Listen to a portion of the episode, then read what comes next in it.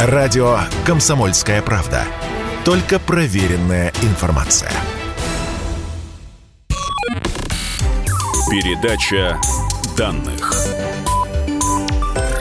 Здравствуйте, в эфире передача данных. Меня зовут Мария Баченина. А в гостях у нас сегодня кандидат медицинских наук, эксперт по общественному здоровью, гендиректор контрактно-исследовательской компании Николай Крючков. Николай, здравствуйте. Мария, здравствуйте.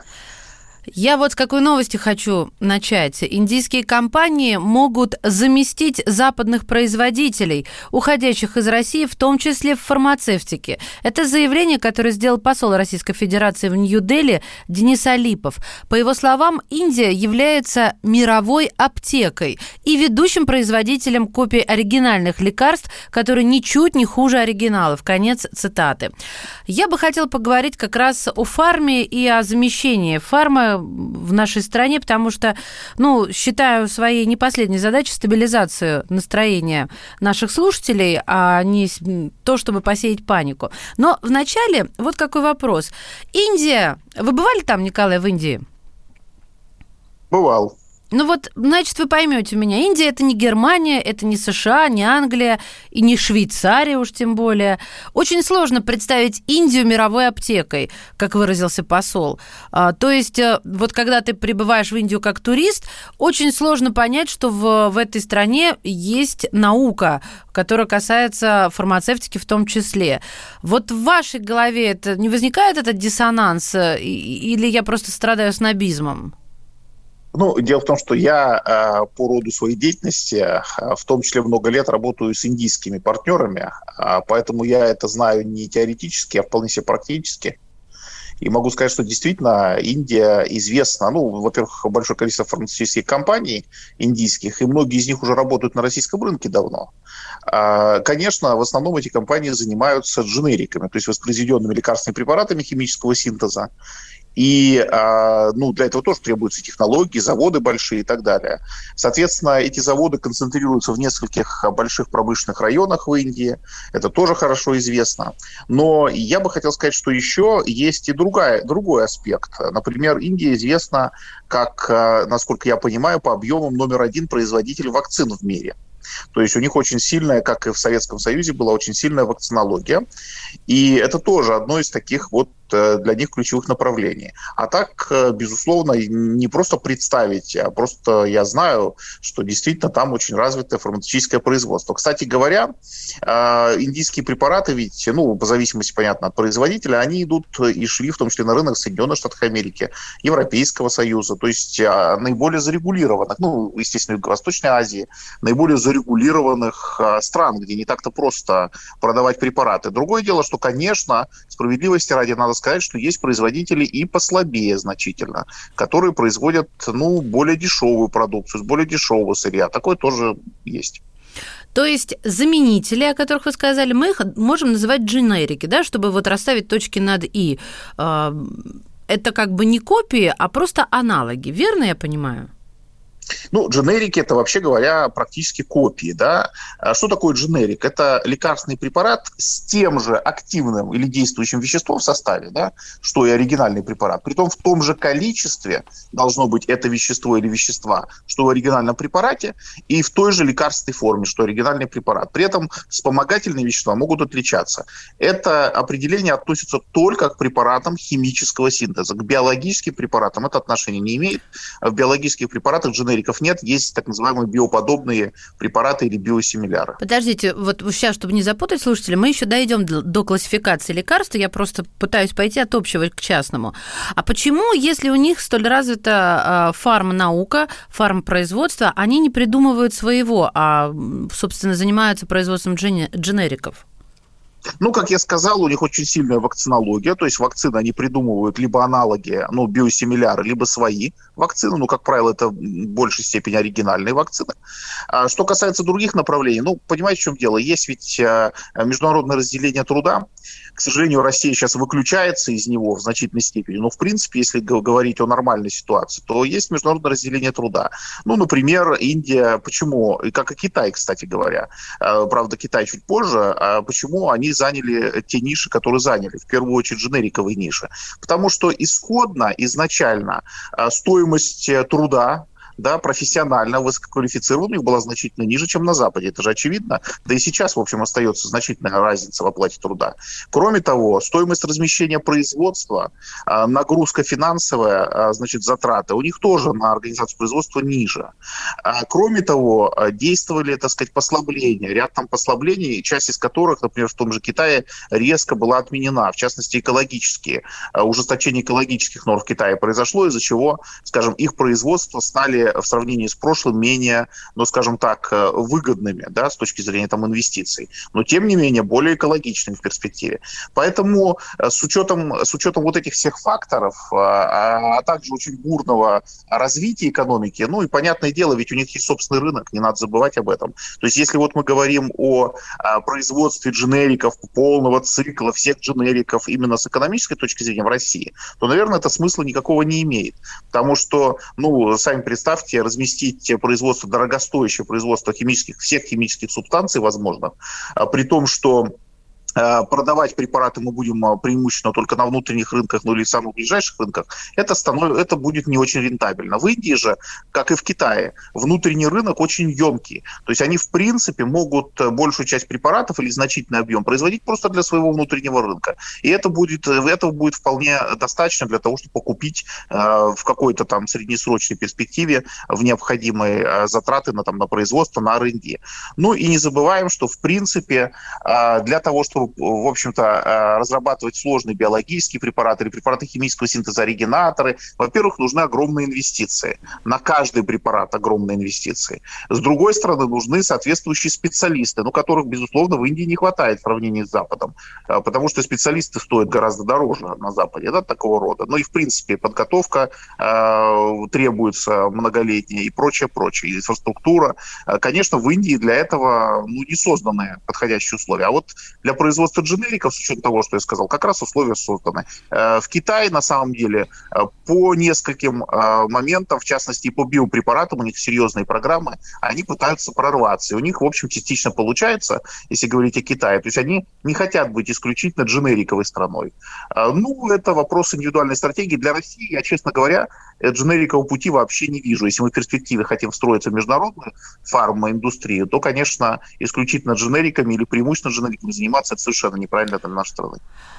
Так, тут сразу прям такой комплексный вопрос э, у меня в голове вырисовывается.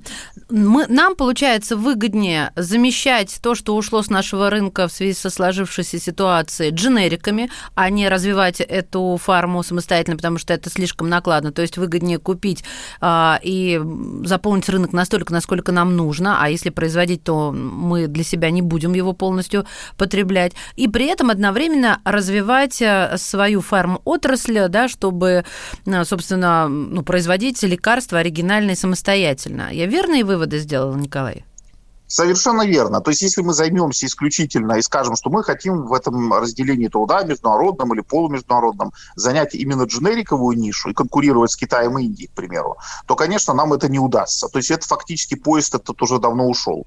А, но если мы скажем о том, что мы по отдельным направлениям а, разработки лекарств хотим быть лидерами именно в разработке оригинальных препаратов или биологических, или препаратов mm-hmm. химического синтеза, то здесь как раз это очень перспективно. А по очень простой причине причине. Потому что, а, потому что фактически, а, ну, скажем так, стоимость вот этой разработки интеллектуальной собственности, патентов, она в этом случае будет значительно выше. И, естественно, вот эта большая часть, так сказать, а, поступлений от цепочки создания ценности, она будет оставаться в России. Это совершенно, так сказать, У нас есть эти вариант. ресурсы, эти люди, эти фармацевты, эти химики, ученые? Ресурсы есть, они, конечно, не настолько большие, как там, понятное дело, даже не сопоставимо с США, с, может быть, с лидерами Европейского Союза, да, но, в принципе, в Европе а, не сказать, чтобы эти ресурсы прям фантастические. Мы фактически, у нас есть компании, у нас есть какие-то государственные учреждения, а, которые занимаются, например, а, разработкой биологических препаратов, в частности, там, моноклональных антител, у нас большой опыт. Кстати, здесь мы можем обмениваться опытом с Кубой, у которых очень большой опыт, они действительно хорошие позиции занимают занимают в этой области. Далее вакцинология, но ну, вакцинология традиционно советских времен, и, в принципе, сейчас российская вакцинология, ну, не зря же, да, антиковидные вакцины насколько быстро создали. Uh-huh. А, кроме того, это новые, абсолютно новые типы препаратов, такие как, например, генно-инжени... э, генотерапевтические препараты, препараты, ну вот знаете все, наверное, э, нашумевшие препараты Залденсма, там, Спинраза и так далее, ну вот типа таких препаратов тоже в России есть хороший задел. И это, кстати, имеет очень большой смысл, потому что препараты стоят крайне дорого такие. Э, не факт, что нам будут э, даже за те же деньги, что и раньше, сверхвысокие, продавать эти препараты, да, это большой вопрос еще. Соответственно, кроме того, заболеваний таких много, онкологических, орфанных заболеваний, для которых такие препараты могут использоваться. Это новое направление, то есть, в принципе, поезд еще э, мировой не ушел, по большому счету. Поэтому здесь Россия может строиться. Мы прервемся буквально на несколько мгновений и вернемся в эфир. Это передача данных. В гостях у нас сегодня кандидат медицинских наук, эксперт по общественному здоровью, гендиректор контрактно-исследовательской компании Николай Крючков. Радио «Комсомольская правда». Никаких фейков, только правда. Передача данных. И снова здравствуйте, это передача данных. У микрофона Мария Баченина. Говорим сегодня о лекарствах, какая с ними ситуация и как быстро мы сумеем заместить некоторые привычные или жизненно важные препараты. В эфире «Комсомольской правды» кандидат медицинских наук, эксперт по общественному здоровью, гендиректор контрактно-исследовательской компании Николай Крючков. У меня, ну вот, коль вы сами заговорили о таких э, препаратах, которые называются э, редкими, которые закупает э, государство, да, э, которые спасают жизни, вот э, сколько нам времени нужно, чтобы вот это заместить, и насколько хватит, э, собственно, закупленных уже, потому что, ну, жизнь нельзя поставить на паузу. Ну, если говорить о ближайшем годе, то действительно в первые два месяца этого года отыг... были подписаны договоры, отыграны, естественно, тендеры на поставку продукции по программам 14 нозологии плюс ВИЧ, плюс гепатит Б и С. То есть фактически вот эти препараты, они ну, до конца года, их поставки, я, я думаю, что, ну, понятно, логистический вопрос сейчас возникает, но я думаю, что они решатся, и это, в принципе, у нас будет. Что будет на следующий год, совершенно неизвестно, в каком объеме останутся, какой перечень, тоже неизвестно, но все-таки есть надежда, что поскольку это гуманитарная сфера здравоохранения, там, фармацевтика,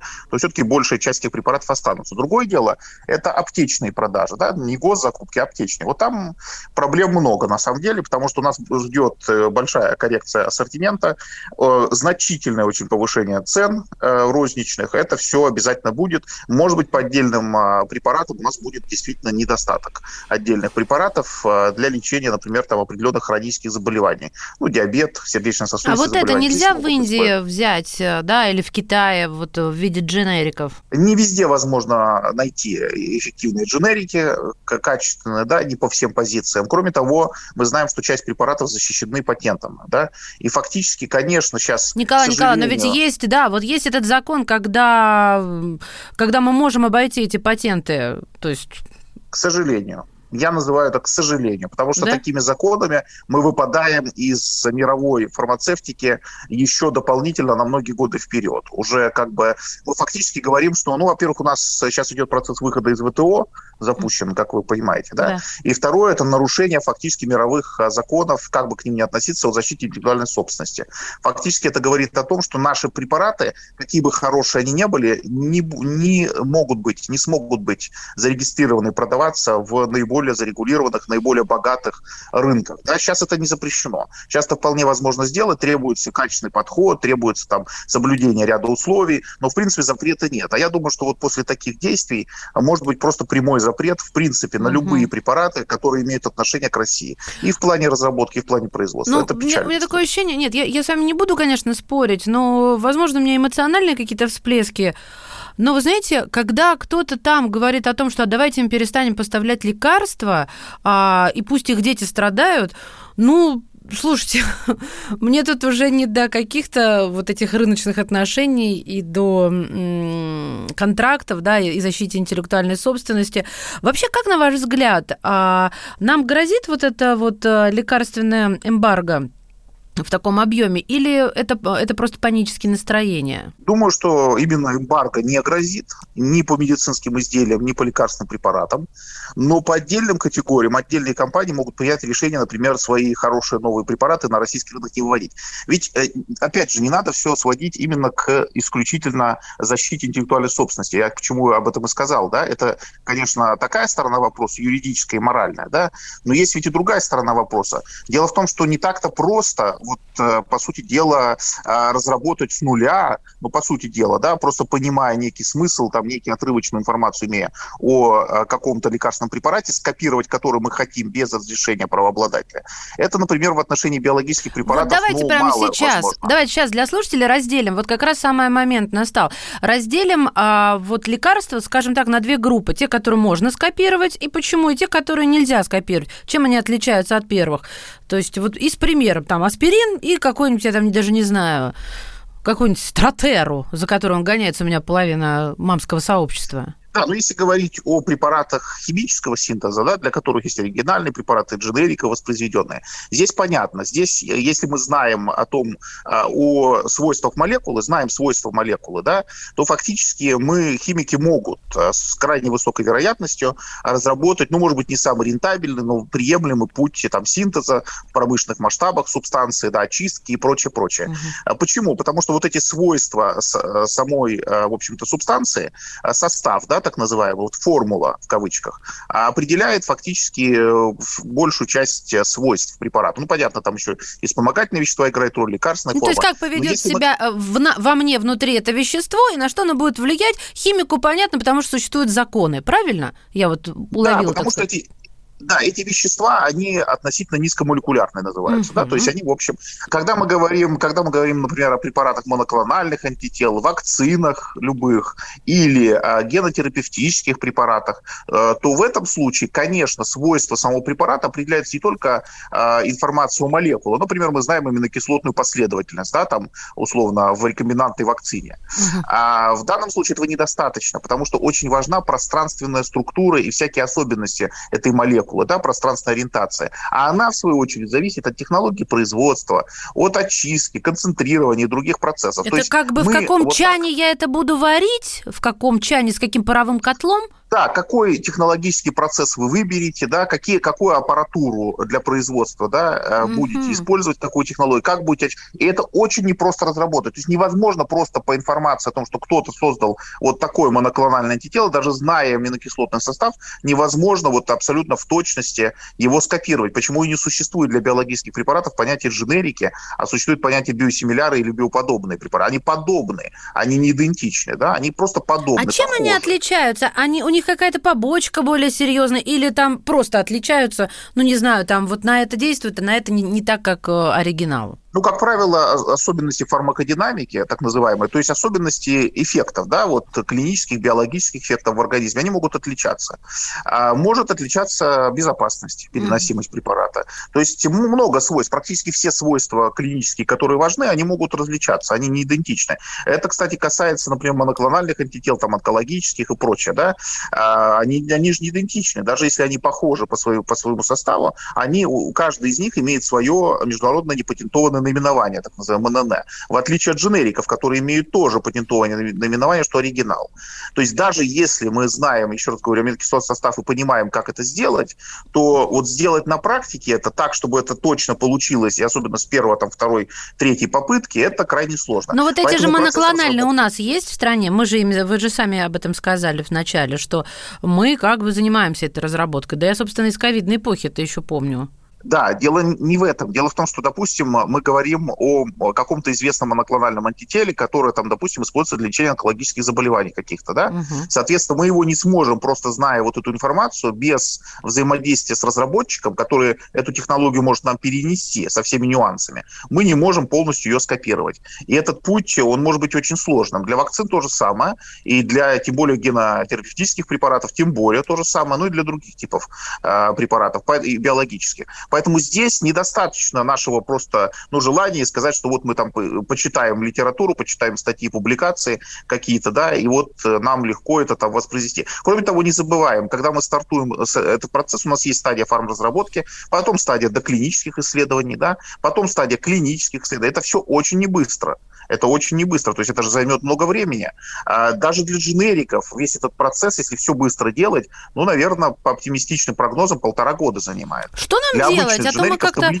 Я вот, Николай, начала с того, что мне хочется стабилизировать, а получается, что не получается. Что, что нам делать? Как вы видите вот наше будущее? Повангуйте немножко, пожалуйста. Значит, несколько направлений. Первое, значит, нужно а, не с экономических соображений, а с соображений безопасности наладить производство фармацевтических субстанций а, для дженериковых а, препаратов для, на территории России. Не для всех, для наиболее существенных, важных. Второй момент. Активно взаимодействовать с Индией, Китаем, может быть, какими-то еще другими странами, не только, которые будут для нас часть, значительную часть дженериков производить, да, и которые в ненужный момент нам не скажут, что мы теперь не будем это делать, да. Кроме того, нужно продолжать э, взаимодействие с иностранной и западной форм, формой. Да? Для чего? Для того, активное взаимодействие и поддержку э, этого взаимодействия. Для чего? Для того, чтобы по возможности переносить технологии, ну или хотя бы сами препараты, самые готовые, готовые лекарственные формы, либо субстанции. Э, это тоже большое дело, потому что большой список препаратов заместить мы не сможем. Третье и четвертое направление, это очень важно, о чем я говорил, и говорю давным-давно, что нам нужно занимать какую-то нашу, пусть пока небольшую, но заметную нишу в мировом фармацевтической индустрии. Да, сейчас это стало сделать еще сложнее, но, в принципе, возможности какие-то остаются. Мы должны разрабатывать собственные, в первую очередь, биологические, а, лекарственные, оригинальные лекарственные препараты а, разных там типов, разных классов. Вот с вакцинами у нас уже, в общем, начало получаться, да, на таком мировом уровне, начало с ковидом. Ну, соответственно, есть и другие типы препаратов, и более сложные, чем вакцины, которые тоже вполне могут быть произведены в России. Но это длительная история. То есть, если мы сейчас что-то примем решение, какие-то отрывочные решения э, власть примет, э, в течение года это будет отслеживаться, двух лет отслеживаться, а потом, в общем, все об этом забудут, то толку не будет. Это многолетняя история. Если мы говорим о разработке оригинальных препаратов, это минимум 10 лет э, серьезной работы, чтобы что-то начало получаться. В дженериковом плане, в субстанциях поменьше, поменьше. Но там тоже нужны большие инвестиции государственные, в том числе там на организацию производств здесь. Поэтому делать есть что, но сказать, что это будет безболезненно, и мы с вами не почувствуем, точно почувствуем, как минимум с точки зрения розничной цены на препарат, а государство почувствует, при, э, при, э, э, значит, почувствует это в связи с дефицитом предложения на рынке госзакупок и, соответственно, ценой предложения. Так что, безусловно, это безболезненным не будет процесс. Спасибо. Спасибо. В эфире передачи данных был кандидат медицинских наук, эксперт по общественному здоровью, гендиректор контрактно-исследовательской компании Николай Крючков. Передача данных.